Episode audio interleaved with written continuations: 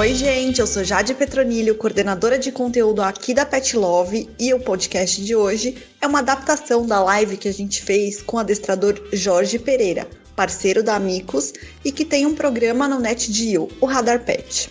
Que bom, tô super feliz de falar com você. É muito Show. bom a gente poder trocar a experiência com alguém que sabe tanto de pet que nem você. Nada, a gente sabe só um pouquinho. Eu quero aprender com todo mundo aqui. E o que nós não souber, a gente vai buscar junto. Faz quanto tempo você trabalha como adestrador, Jorge? Em anos, eu não sei nem te dizer precisamente, mas eu comecei ali por volta de 90, 93, por aí. Comecei a brincar com os cães e aí profissionalmente trabalhar exclusivamente toda a minha renda vir dos cães, minha vida girar toda em torno dos cães cães começou mais ou menos aí em 80 e alguma coisinha. Nesse início aí, eu estava ainda brincando com meus cães, brincando com cães de amigos, né? Tentando entender o que era treinar cães, porque a referência que eu tinha, na verdade, era aquela coisa do o senhor vai entregar minha idade, meu Deus do céu. Tintim, Lesse, né? Vi aqueles cães treinados na TV e aí queria reproduzir isso, né? E na verdade acabou aí me levando a um ponto aonde eu acabei descobrindo realmente depois de uns 5, 6 anos o verdadeiro universo de treinamento de cães. Mas minha relação com cães ela é muito mais antiga. Com 5 anos eu tomei uma mordida de um cachorro que era meu e aí foi amor à primeira mordida, porque eu quis entender porque que o meu melhor amigo acabou me machucando. Uhum. E foi também, isso foi um, acho que a grande paixão que surgiu e foi esse amor à primeira mordida. Que legal. Hoje você tem mais de 40 cães, né, Jorge?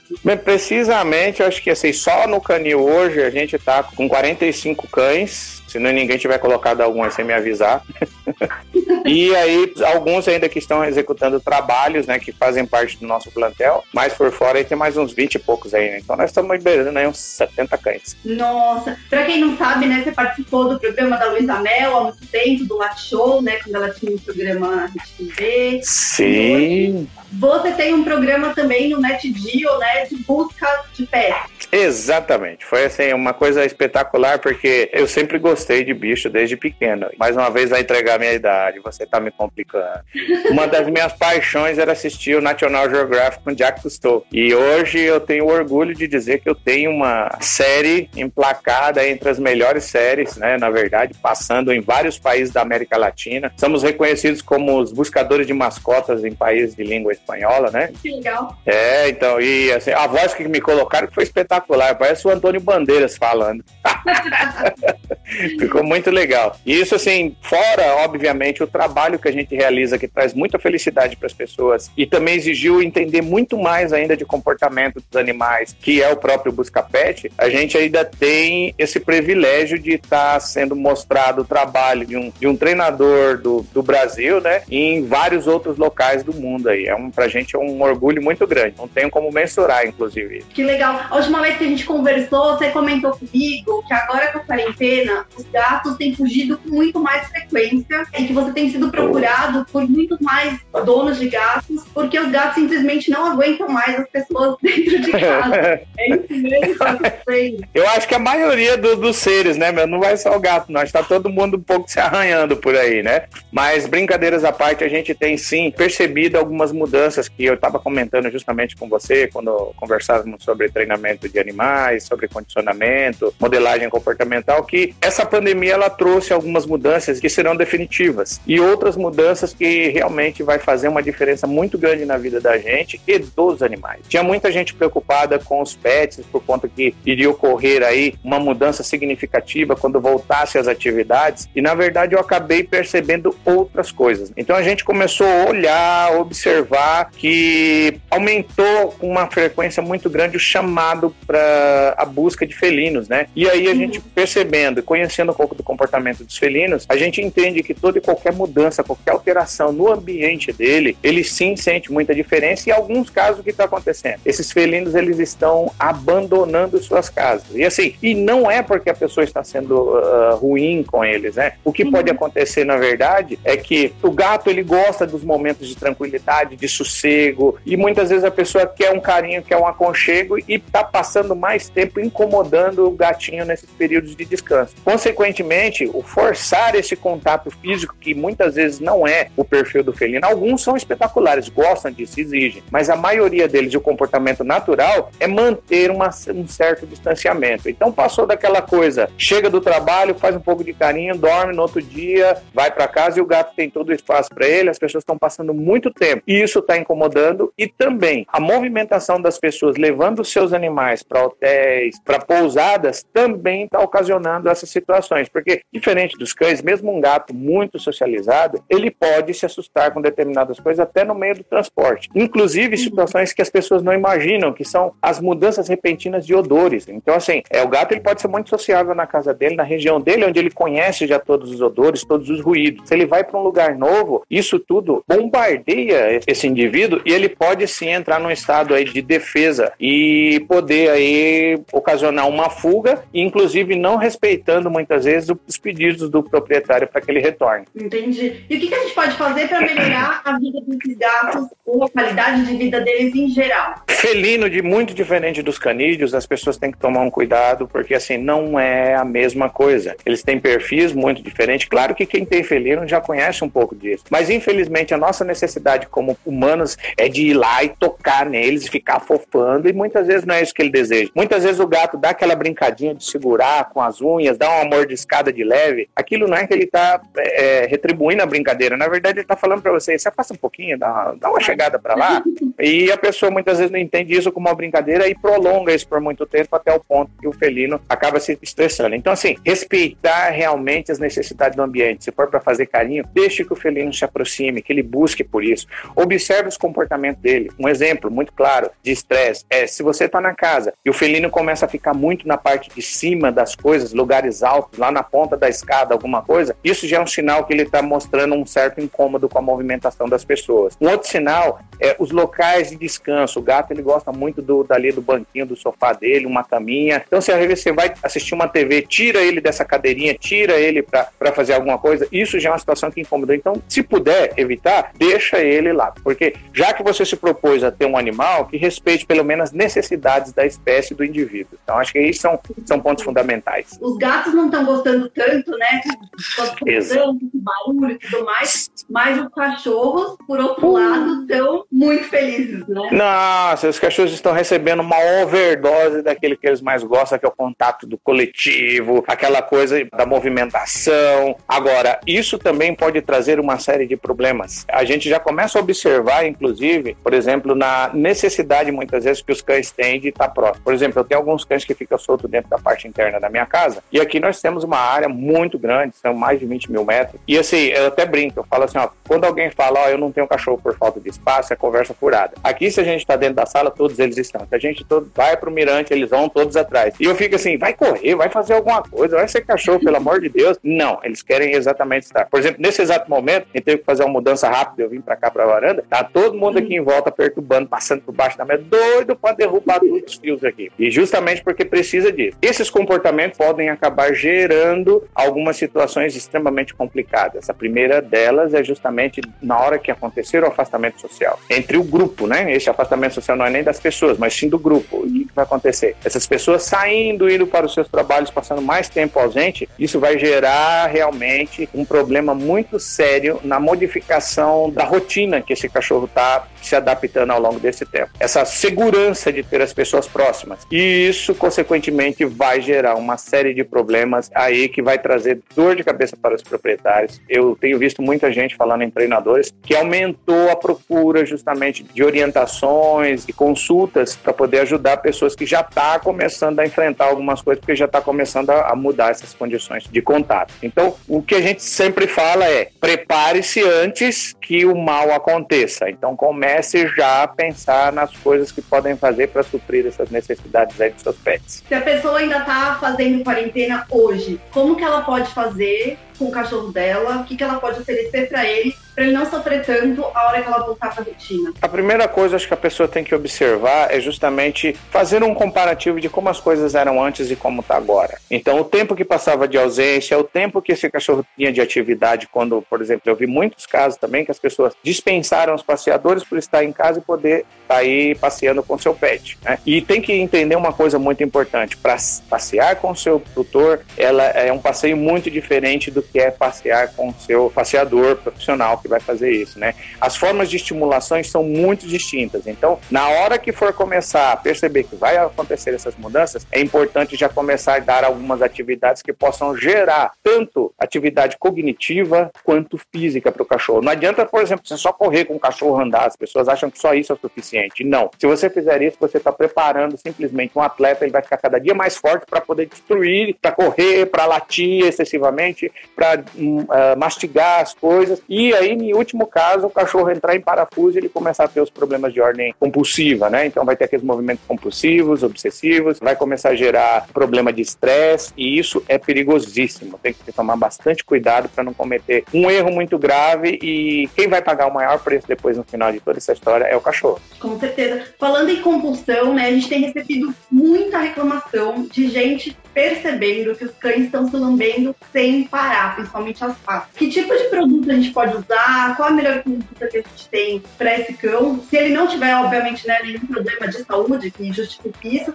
se, se for algo comportamental mesmo. Muitas situações podem gerar esse tipo de compulsividade. Às vezes, por exemplo, que nem nesse caso, a falta de contato, de atenção ou desse personagem ele não ser talvez aí um, um membro inserido nesse grupo social. Então, o que faz com que um cachorro perceba a sua importância? Então, eu vou dizer mais puxando a sardinha para o meu trabalho, que são os cães de serviço. Quando o cachorro ele percebe que você passa mais tempo interagindo com ele, dando atividades, ele executando as atividades, acertando e errando, ele fica muito mais motivado. A mente dele está saudável. E isso evita com que esse cachorro ele consiga ter algumas situações que vai levar ele a um nível de estresse que possa gerar algum comportamento que não seja legal para gente que mora numa casa ou que mora aí, inclusive, num apartamento onde tem menos atividades aí. Então, o que deve se fazer nesses casos? Utilizar realmente brinquedos que possam suprir essa necessidade, já que não tem esse espaço onde o cachorro corre, pega um toco, pega uma pedra, cava, destrói. Você tem que oferecer para ele algumas coisas. É muito importante dizer que nós temos produtos excelentes. Eu uso particularmente aqui os produtos da Mix, não só de hoje, já há muitos anos, mesmo tendo cães que têm esse tipo de atividade, porque eles necessitam. Em algumas situações, quando eu esqueço de deixar os brinquedos, eles pegam as madeiras da lareira e começam a roer porque precisam desse tipo de atividade. Então, o que, que a gente busca sempre é alguns brinquedos. A gente tem os nossos afazeres, então a gente busca brinquedos, por exemplo, que possam suprir a necessidade do cachorro. Esse aqui é um dos que eu faço mais uso, na verdade, porque ele tem aqui ó, uma capacidade de regulagem onde você pode pôr algumas coisas que, além de você incentivar o cachorro a fazer a movimentação, então quando você arremessa, ele solta, dependendo da regulagem, vai soltar vários grãos e, consequentemente, o formato dele é muito gostoso para um cachorro de porte grande para mastigá-lo ou fazer o retriever, trazer novamente. Então ele está sendo recompensado por várias situações. A primeira que é com relação à atividade que ele está fazendo junto com você. Na segunda etapa é que ele está dentro desse objeto, tem algumas recompensas, algumas guloseimas que vai é, ser muito atrativo para ele. E segundo é a movimentação, trazê-la novamente para você, isso é recarregado e novamente ele pode fazer. E quando você estiver cansado, por exemplo, como eu, um velho já de idade avançada, sem cabelo, não aguenta mais jogar para o cachorro, aí você pode deixar com ele, porque a alta resistência desse tipo de borracha evita com que ele destrua e que solte pedaços aí significativos que pode gerar um problema muito sério. Brinquedo para cachorro tem que ser brinquedo de alta resistência. Não se compra brinquedo para cachorro que seja brinquedo, por exemplo, de humano. Então não olhe para o seu cachorro como uma pequena criancinha e que tem essas necessidades dos brinquedos de criancinha, bonitinho, cheio de coisinha ali, que pode desprender peças pequenas. Então tem que ser realmente objetos como esse. Um outro que eu quero falar rapidinho, que eu utilizo muito, é justamente esse aqui, porque também a gente pode colocar dentro dele guloseimas, pode congelar, pode depois que terminou, se o cachorro gosta muito de brinquedo, ele tem uma movimentação muito legal, que quando você joga ele é regular. Ele vai bater no solo e ele vai pular de um lado para outro mas pelo amor de Deus, não faça isso na sala, porque sua mulher vai te dar uma surra, porque senão isso aqui vai pegar de um lado para outro, vai derrubar as coisinhas dela, ela vai ficar brava. Então faça isso no quintal, ou faça isso no parque e saia de casa, tire aí o popozão do sofá e vai levar o seu cachorro para fazer atividade com o brinquedo correto. Algumas pessoas estão perguntando a respeito da resistência dos produtos e aí também gostaria de dar a minha opinião. Eu tenho um border collie, por exemplo. Oh. Então, para ele é difícil conseguir achar um brinquedo que ele não, que ele não destrua. E esses Sim. realmente são muito resistentes os que eu tenho são praticamente novos, assim, não tem nada realmente de pedaço que ele tenha tirado. Exato. É realmente muito indicado. Você também tem cachorros bem grandes, né, Jorge? Tenho, eu tenho, é, assim, na verdade, assim, eu, além de ter cães bem grandes, eu tenho cães que têm um, nível de atividade muito alto, que eu já seleciono eles assim, para executar uhum. as atividades de serviço. Então eu pego justamente cães que alguém já falou assim, ó, pelo amor de Deus, esse cachorro ele tá me trazendo muito problema, tá destruindo o prédio onde a gente, não é nem mais o meu apartamento, é o prédio porque ele destrói a minha casa, quer destruir do vizinho, quer destruir o carro do vizinho e das outras pessoas. Então esse geralmente é o cachorro que muito me interessa. E aí eu trago para cá e eu tenho que dar as atividades necessárias para eles. Justamente esses brinquedos em borracha, além de sim, ter uma textura muito boa, porque tem sabe que é uma coisa que eu faço muitas vezes com meus brinquedos, eu mordo eles para ver qual é o grau de resistência que ele tem. Assim eu consigo, eu faço isso para quê? Para direcionar, eu falo, cara, isso aqui é duro pra caramba. Ah, e aí eu passo para aquele boca de aço, aquele cupim de ferro.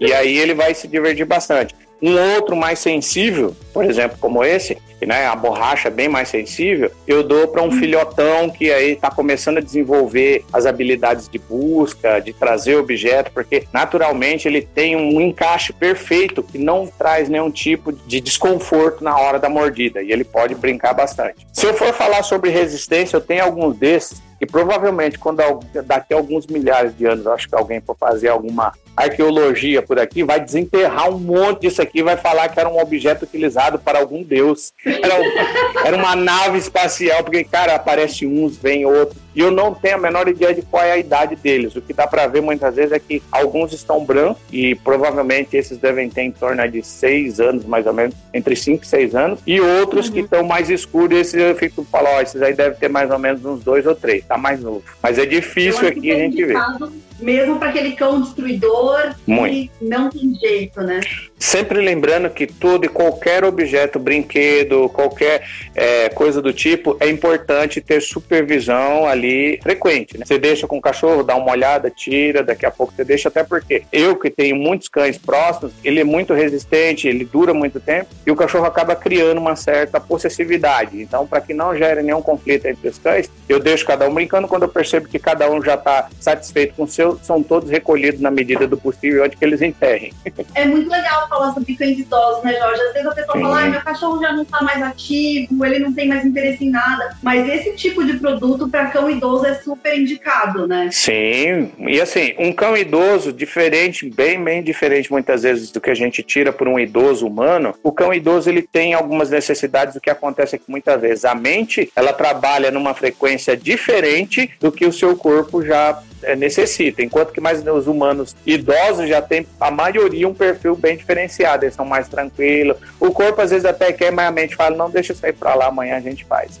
Então, nesses casos, sim, a gente tanto pode usar esse tipo de brinquedo para deixar para que ele tenha ali atividades cognitivas, porque nem sempre a atividade física é a mais indicada e assim, independente da idade. Então, nós vamos ter aí algumas situações que é importante estimular os cachorros a cognição dos, desses cães. Eu tenho percebido muito de um tempo para cá também, é, não trabalho mais com pets, eu tenho trabalhado mais só com cães de serviço e aplicando as modelagens comportamentais e atividades nesses cães. E eu percebo sim que a longevidade desses cães está levando eles àquelas condições muitas vezes de degeneração cognitiva. Eles acabam realmente ficando ali por conta da ociosidade, repetição e nível de estresse muito alto que agrava bastante isso. Então, por exemplo, um brinquedo como eu recomendo tranquilamente, um brinquedo como a Crazy Ball, que você pode também colocar porque aqui nós vamos ter uma série de, de sentidos que são estimulados através desse brinquedo, porque como ele é em acrílico, enquanto ele não tem ali, por exemplo, uma boa visão, o som que é feito quando ela toca no solo, quando ela rola, quando ela bate um objeto, isso é uma pista importante muitas vezes, porque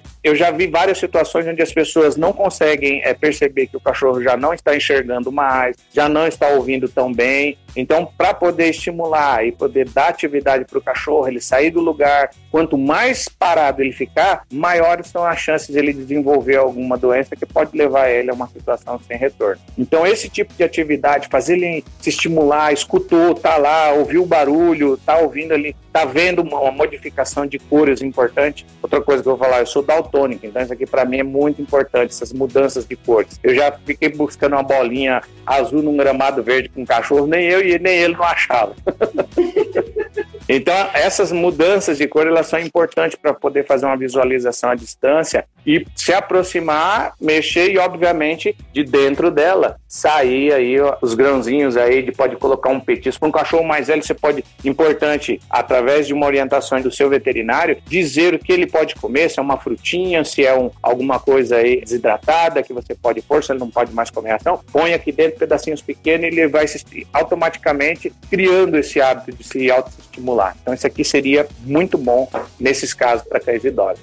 E mesmo que seja um cão que nunca tenha tido esse tipo de atividade, nunca é tarde, né, Jorge, para introduzir. Não, de jeito nenhum. Essa história de que se não se ensina truques novos para cachorro velho é uma grande conversa fiada. Eu, por exemplo, eu tive cães que adentraram no trabalho de detecção de alta performance com aproximadamente seis anos de idade. Então, assim, na hora que todo mundo fala não, não dá, o cachorro já tinha uma boa relação, era um cachorro muito dedicado, a gente arriscou e o cachorro sim aprendeu. Enquanto outros cães também, através do estímulo de é, ele potencializar e ele conseguir usar com mais intensidade, por exemplo, o olfato, a gente conseguiu melhorar muito algumas situações de ansiedade, principalmente as situações de fobia, porque o cachorro muitas vezes ele perde a capacidade de poder explorar esse sentido dele que é o olfato, pela ansiedade, pelo medo, desequilíbrio hormonal. Então ele para de utilizar o olfato, ele começa a utilizar muito visão e audição. Então ele fica procurando pelos sons que faz com que ele se apavore, que ele fique com medo. Então isso vai aumentando a crise e vai gerando ainda mais medo. Quando você oferece para o cachorro a oportunidade de, dele estimular esse sentido maravilhoso que é o olfato,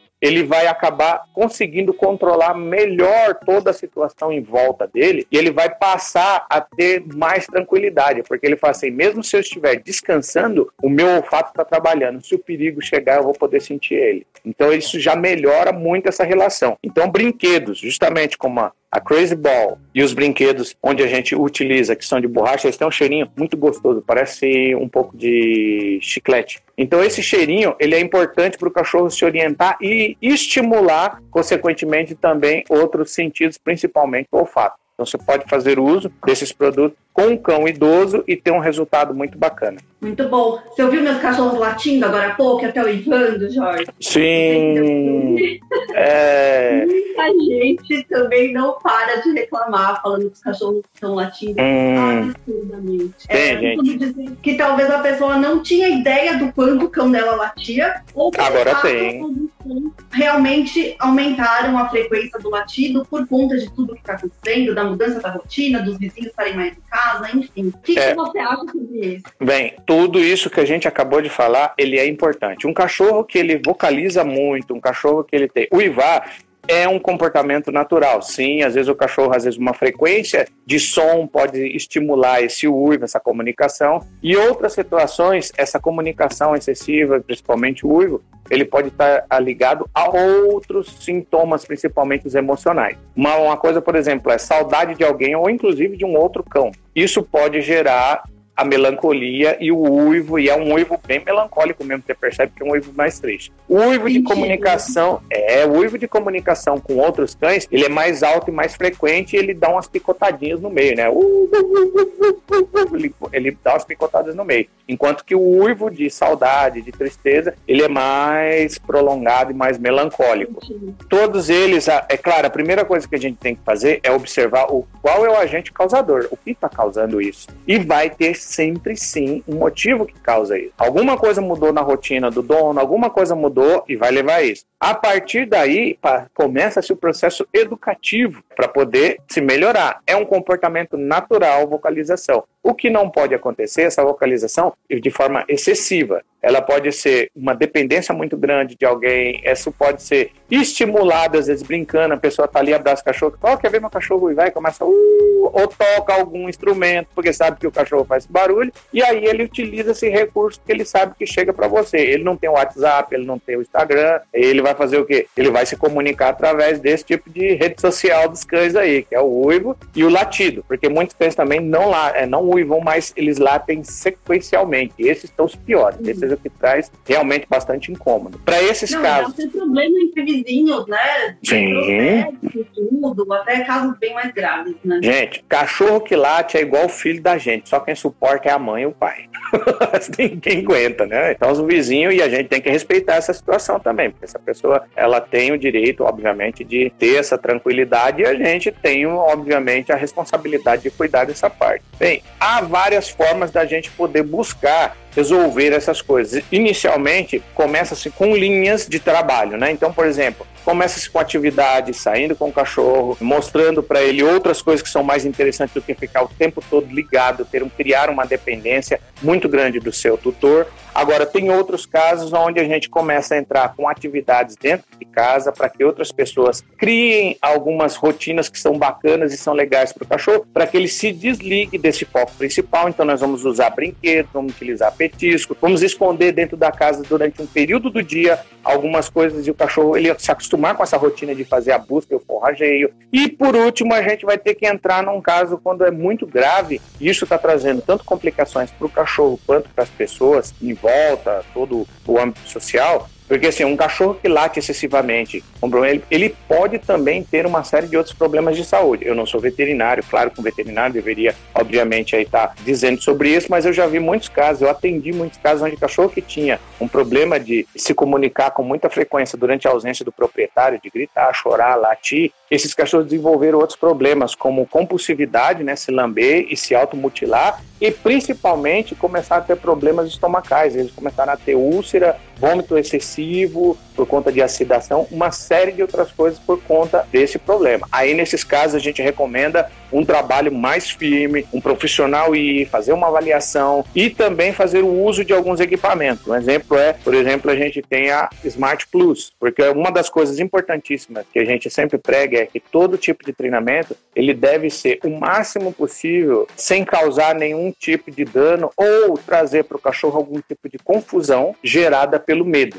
Então a gente pode até causar um incômodo, no caso por a coleira antilatido, ela só faz um som. Esse som, inicialmente, ele tem que ser acompanhado quando se ouve esse som, né? Ele tem um apitinho.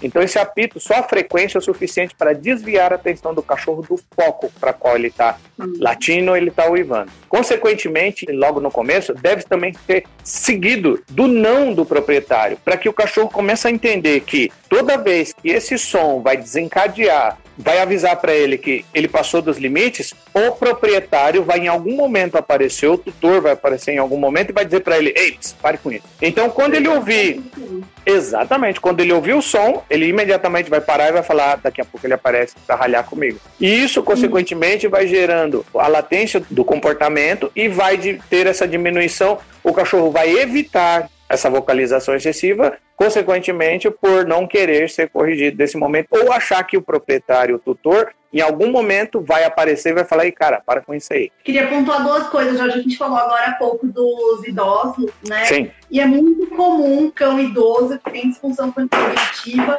ter esse problema de excesso de focalização, né? E até de números, principalmente à noite. Sim. É bem importante realmente a pessoa consultar o médico veterinário. Isso acontece com gato também, né? Às vezes o gato está ficando mais velho, Sim. começa a miar sem parar de madrugada, a pessoa não entende o que está acontecendo, mas pode ter a ver com idade também. O relógio biológico acaba se invertendo, eles acabam tendo confusão, não sabem onde estão dentro de casa, começa a latir para uma porta, para uma parede onde ele se enrosca. Felinos começam a miar excessivamente durante a madrugada, como se estivesse saindo, porque acha que está sozinho, está desamparado. O que realmente se passa na cabeça dele, a gente nunca vai entender. Mas o que a gente pode fazer é a prevenção. E assim, você estimular os seus pets de forma cognitiva, isso ajuda a reduzir, obviamente, essa situação que infelizmente eles vão passar. Hoje, por conta dos cuidados que a gente tem, dos brinquedos, das atividades e alimentação, que é muito importante, obviamente nós vamos ter também uma longevidade muito maior. Consequentemente, essas, esses sintomas eles vão aparecer e a gente vai ter que ter paciência. A primeira coisa, acho que a gente tem que ter é realmente paciência. Por mais ruim que seja, a gente tem sempre que se lembrar do que esse animalzinho trouxe pra gente, do que esse pet, esse mascote, ele trouxe pra gente quando ele era jovem, que ele proporcionou de felicidade. E que tá na hora da gente retribuir tudo isso. Vai dar trabalho? Vai sim. Mas a gente tem que ter essa paciência, tem que buscar alguns recursos para poder diminuir esses efeitos e, consequentemente, quando eles chegarem, a gente fala, ó, eu sei, eu vou entender, eu vou passar algumas noites em claro, eu vou ter realmente um pouco de trabalho. Mas eu também já ouvi dizer que algumas medicações, achei que que o ginseng não é minha área, mas eu já ouvi falar que o ginseng também é muito importante nesse momento, os veterinários, consequentemente, consultar o veterinário que ele vai dizer o que vai ser melhor para esse pet. Mas anteriormente, chegou ali na fase dos 8, 10 anos, já começa a estimular bastante a cognição do cachorro que é para se manter ele por, com a saúde psicológica por mais tempo. Legal. Falando de novo um pouquinho sobre as coleiras, muita gente ainda acha que a coleira dá choque ou que machuca o pet. Então não é isso, né? Ela não, não, não, não, não, não, não, não, não. Como eu te falei, tudo que eu utilizo, eu testo em mim mesmo. Eu jamais colocaria, porque além de eu, ter ideia, um burro de medo de injeção, imagina de dar choque. Eu nem coloco em mim porque Deus me livre. E sempre eu me questionei sobre isso. Aprendizado, ele deve ser feito de forma a se persuadir alguém a fazer pelo medo, pelo pavor, isso nunca fica bom. Então, quando você faz isso de uma forma legal, de uma forma criativa, você mantém, você prende atenção por mais tempo e os ensinamentos eles perpetuam pela vida toda do cachorro. Eu tenho cães que, na verdade, depois que ele se aposenta, eu tenho que fazer brincadeirinhas de mentirinha ali, de esconder os negócios para ele se sentir ainda na situação de operacional, porque ele quer fazer as coisas. Ele vê eu saindo, ele vê pegando material de trabalho, ele sabe que vai acontecer. E aí eles ficam muito agitados, mesmo sendo velhinho. Então aí o quadril já não deixa mais, dói aqui, dói ali. Eu também gosto, hein? Mas eles vão fazendo, mas quer ir junto, quer subir no carro, quer participar. Então a gente simula muitas vezes algumas coisinhas para dar esse prazer pro cachorro. Muito legal. A Micos, ela tem alguns produtos legais para passeio também, né? Mostra Sim. um pouquinho pra gente. Hum. Bem, eu acho que o principal deles, assim, e o que eu falo para vocês, o que eu tô recomendando é o que eu uso. Se olhar meus vídeos, vocês vão ver lá os Jorge Pereira trabalhando no aeroporto, treinando os cachorros, fazendo uso desses materiais. E alguns deles, por exemplo, no trabalho de detecção, de faro, o que eu tenho que fazer muitas vezes com o cachorro é dar a maior liberdade possível para o cachorro em determinados momentos e ter um equipamento também que me traga segurança, porque eu estou no aeroporto, tem empilhadeira para lá e para cá, tem coisas caindo, tem é, movimentação de pessoas e eu preciso manter o máximo de segurança. Dentro do aeroporto é tem trator, tem carro, tem ônibus dentro da pista do aeroporto. Então a gente precisa de, determinados momentos, dar a liberdade necessária para o cachorro é buscar e quando eu preciso do controle, eu trago ele. Então onde que entra? Guia Flex retrátil é importantíssima para a gente ela nesse trabalho, porque eu consigo dar para o meu cachorro a liberdade necessária ah, quando ele precisa trabalhar e quando eu preciso de controle somente com um toque imediatamente ela está travada. E ela tem um sistema de mola que, na verdade, não dá aquele tranco. Por exemplo, eu posso ter uma emergência que eu percebi e eu faço um movimento rápido, mas o cachorro não está atento. Então, para ele não receber um impacto muito grande, é importante essa folga que tem que dá uma amortecida. E o outro fator principal é quem usa guia retrátil para passear com seu cachorro sabe o que, que acontece. Você solta um pouquinho, ele dá aquela esticadona, e se você não tiver uma guia flex, que ela tem a possibilidade de você encaixar bem na mão e principalmente ser bem acolchoada, você não anda 10 metros com ela, porque começa a machucar, começa a trazer uma série de desconforto. Agora, uma outra que a gente usa muito nos passeios, não precisa nem falar, e usei muito para treinamento de cães, pessoas que andam com um cachorro ele puxa muito. No aeroporto, nossos cães utilizam peitoral, mas para o passeio, sensacional é isso aqui, ó. Easy Walk da Pet Safe que esse é um equipamento muito bom porque muitas vezes quando a gente coloca, tem cães que tem traqueia muito sensível,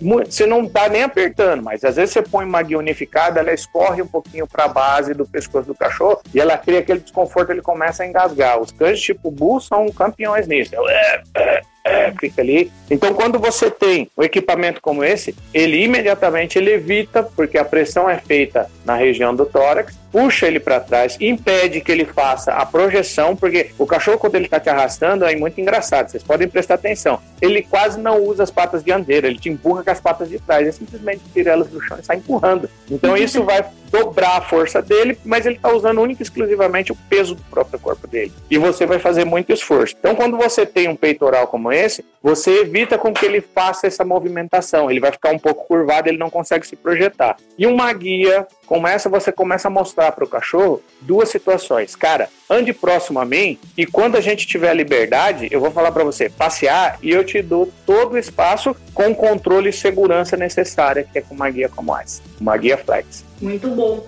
E Jorge, pensando em um cachorro que foi adotado agora, algumas pessoas até falaram sobre isso aqui, né? Então aproveitou Sim. a quarentena para pegar um pet. Hum. De repente ele nunca saiu de casa. O que, que, é legal a pessoa fazer desde já e também depois quando ela voltar a trabalhar ou estudar e não chegar em casa e ter aquela surpresa de estar tá tudo destruído? Pet adotado uma coisa fundamental é assim, a gente fazer inicialmente, antes de pegar o cachorro e já ir para a rua, mostrar para as pessoas que você está super feliz que adotou um cachorro, que as pessoas vão ali elogiar, conhecer muito bem esse pet. Há cães que muitas vezes o, o, tempo de passagem dele por uma ONG ou por um centro de controle de zoonose foi relativamente pequeno, as pessoas não conseguem entender ainda muito das características do cachorro, então o ponto principal inicial é observação. Solte o cachorro no quintal, observa como ele reage quando ele está próximo ao portão, se ele quer fugir, se ele quer avançar em outros cães ou em outros animais, em pessoas, se ele tem medo dos ruídos gerados por moto, veículos, porque assim você já consegue se prevenir para algumas situações. Muitas fogem ao controle, mas algumas você começa a escutar um, um caminhão de longe, um ônibus, você sai da direção de onde está, vai para um local mais seguro e começa aí nesse momento a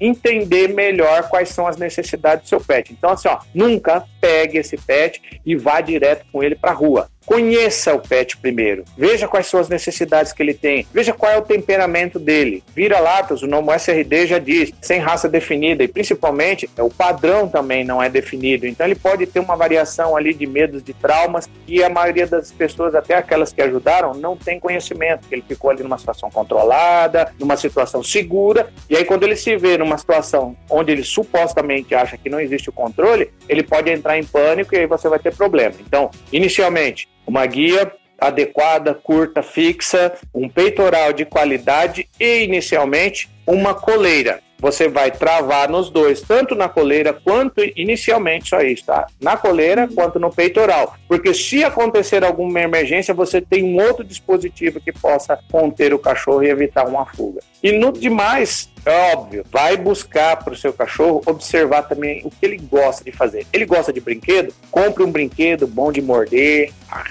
com macio, tranquilo. Se o seu cachorro ele gosta de, só de comer, você busca um objeto que proporciona essas saídas de alimento, e também você mantenha sempre a comida numa condição adequada. Então, por isso que é importante, assim, eu recebi aqui, eu uso muito com meus cachorros, que eu tenho, por exemplo, Sinatra. Sinatra está com 10 anos, o bicho gosta de comer, se deixar ele come o dia inteiro. Então, você ter um dispositivo, um display, que mostra para o cachorro, através de um sinal, que está na hora dele comer, dele se alimentar. Então, com um dispositivo como esse, por exemplo, você vai ajustar, né? Você vai fazer o ajuste do tempo, de uhum. quanto em quanto tempo, horas, minutos, que ele pode fazer uma refeição. Então, para alguns cães como o Sinatra, se ele comer muito, isso vai trazer algumas consequências. Então, ele comer porções pequenas durante o dia e não corre o risco ainda de outros cachorros, porque ele conhece já o sonzinho que emite aqui. Então, ele imediatamente ele já se posiciona, enquanto que os outros pangarés não têm tempo de tomar as, essas refeições que a gente faz fracionado.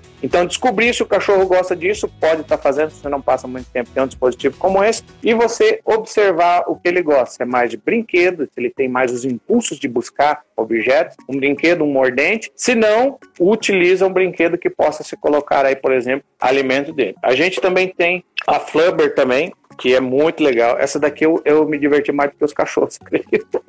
ela fica se mexendo sozinha, cara. E, vai, e ela circula e conforme ela vai se mexendo, ela vai, assim, ó, vai deixando cair aqui, ó, raçãozinha da forma como você programa ela aqui. E ela vai se movimentando e vai embora. Isso aqui poupa um bocado de tempo, porque às vezes você não está com muito tempo para fazer alguma coisa, você deixa para o cachorro e ele começa a fazer as atividades sozinho. A movimentação que ela faz, somente isso já cria curiosidade do cachorro, aproximação, e somente muitas vezes isso já é o suficiente para ele poder tirar ele da inércia e colocar ele para fazer atividade. Muito bom. Só rapidinho, antes da gente terminar, várias Opa. pessoas perguntaram em relação a medo de fogos e barulhos muito altos. Oh. Como você costuma indicar para os seus clientes ou para as pessoas que te perguntam em relação a isso? Esse era um dos maiores desafios que a gente tinha, né? Porque sempre as pessoas se lembram somente desse tipo de coisa quando está próximo das festividades. É, aí começa, não, preciso, gente. A pessoa tem que entender que na maioria das vezes um cachorro que ele tem fobia a fogos, fogos, as explosões, todo cachorro eh, ele pode ter medo. Um cachorro que está bem equilibrado, ele se recupera com mais facilidade desse susto. E aí ele, inclusive, às vezes vai até investigar. Os dois casos que tem que se tomar bastante cuidado são daqueles cachorros que passa de um determinado momento de surpresa, de susto e tenta atacar essas explosões, e os cães que têm fobia. A gente tem níveis de fobia. A gente tem fobias suaves, que é aquela que o cachorro só se aproxima de você fica perto, tipo assim, ó, cara, tô com medo, fica comigo. Tem aquelas que o cachorro busca um abrigo e tem aquelas que o cachorro entra em pânico, ele quer fugir, se afastar. Esses são os casos mais perigosos e é onde, no final do ano, nas festas, a gente tem a maior utilização dos cães aí do busca-pet. Então, esses casos, em todos eles, assim, ó, é importante. Se o cachorro apresenta esse tipo de comportamento, o primeiro passo é nunca deixe ele sozinho, tá? Não tem jeito, você não vai sair, você vai pegar, você fica com ele ou deixa alguém cuidando do cachorro. Ficar sozinho aumenta essa condição. Segundo, que é os que têm aquele medo que se enfia nos locais. Se o cachorro buscou abrigo, também não pode ficar sozinho, mas se ele busca um abrigo, ele fica entocadinho debaixo da cama, debaixo, não tire ele, deixe ele, ou prepare um lugar onde ele possa se esconder. Você pode pegar uma caixa de transporte, um local onde ele possa, se ele for grande ou pequeno, se ele for pequeno, uma caixa que ele gosta de entrar dentro, cubra com pano e deixe uma pequena festa onde ele possa observar tudo que está acontecendo, porque na cabeça dele vai pensar assim, ó, eu estou vendo tudo que está acontecendo lá fora, mas ninguém sabe que eu estou aqui escondido. Não tire o cachorro do abrigo, exato, não tire ele do abrigo dele, senão você vai gerar ainda mais pânico e vai agravar ainda cada vez mais esse comportamento. E no caso dos cachorros que realmente têm aquele medo excessivo que quer fugir, é quarto seguro. Vai pegar um lugar na casa onde fecha, tem que ficar com ele, tranca a porta, fecha com o cachorro até que passe a maioria das explosões ele possa se acalmar. E principalmente se for um caso muito grave, daquele cachorro que ele morde, ele arranha, ele grita, ele pula nas coisas, ele se joga, tem que falar com o veterinário, o veterinário vai ter que medicar ele algumas e assim, ó, não é, tem que ser de preferência começar a, a esse, ele receber algumas medicações para se acalmar um dia antes, muitas vezes, de um a dois dias antes, porque é para que faça um bom efeito no organismo, não adianta chegar só na hora e querer passar alguma coisa. Então tem muitos homeopáticos, entre outros, que eles têm um efeito um pouco mais longo, então você começa um dia antes, às vezes uma semana. E obviamente, se puder, depois que passar tudo isso, começou o ano, chame um profissional, passa para com que ele trabalhe nessa modelagem comportamental e comece a habituar o seu cachorro a compreender que os sons agudos e estampidos não fazem mal. E isso é um processo que leva alguns anos, alguns meses, nunca é rápido. Então a pessoa quer buscar já e que o treinador já faça alguma coisa ou que o veterinário já traga uma solução milagrosa. E não é assim. A coisa é bem mais fracionada, deve ser bem observada com muito mais atenção. Muito legal, Jorge. Nosso tempo está acabando, mas adorei conversar com você. Foi que isso? legal. Gente, eu que adorei. Tem tanta história para contar. Gente, eu contei, não contei metade das mentiras que eu sei. e, nem, e nem piada. Pensa um cara que conta uma história que tá doido. Uma das coisas que mais me encanta é falar sobre cachorro, é aprender, é trocar experiência como a gente fez, você me contar as coisas que você conhece, que você sabe, porque ninguém sabe tudo, né? Então a gente aprende muitas vezes até com aquele senhorzinho lá da roça que cuida dos cachorros. É verdade. E vamos ver se a gente consegue conversar outras vezes. Foi muito legal. Qualquer coisa a gente marca alguma coisa para falar do Busca Pet, para falar do seu trabalho em aeroporto. A gente trabalha com Busca Pet, com os cães farejadores para detecção. A gente pode falar sobre os cães de detecção médica, picos de hipoglicemia, cães para pessoas que têm aí espectro autista, cães de detecção de alta performance. Tem cães que detectam coisas que vocês nem imaginam. Bem, então uma série de atividades que a gente nem imagina que os cães farejadores eles podem ser aplicados. Dados. E é muito legal falar sobre isso, porque envolve também muito comportamento. Com certeza. Vamos combinar então, a gente fala uma próxima vez. E quem quiser os produtos da Micos, a gente tem todos eles lá na Pet Love. E vocês viram, o Jorge usa há muitos anos e até experimenta nele mesmo. Sim, eu mordo, eu faço tudo. E assim, ó, quem tiver dúvidas sobre os produtos, manda pergunta para mim. Eu tenho o maior prazer em tirar. Às vezes eu demoro um pouquinho, mas eu tiro todas as dúvidas e esclareço também qualquer aspecto que a pessoa precise aí de auxílio para poder fazer o uso correto desses materiais. Muito legal, Jorge. Super obrigada, viu? Tá ok! Super obrigado. Obrigado a todos que acompanharam a live. Eu não tenho como agradecer. E se é para falar de cachorro, tô aí sempre à disposição. Combinado. Um beijo, viu? Até logo. Tchau. Tchau.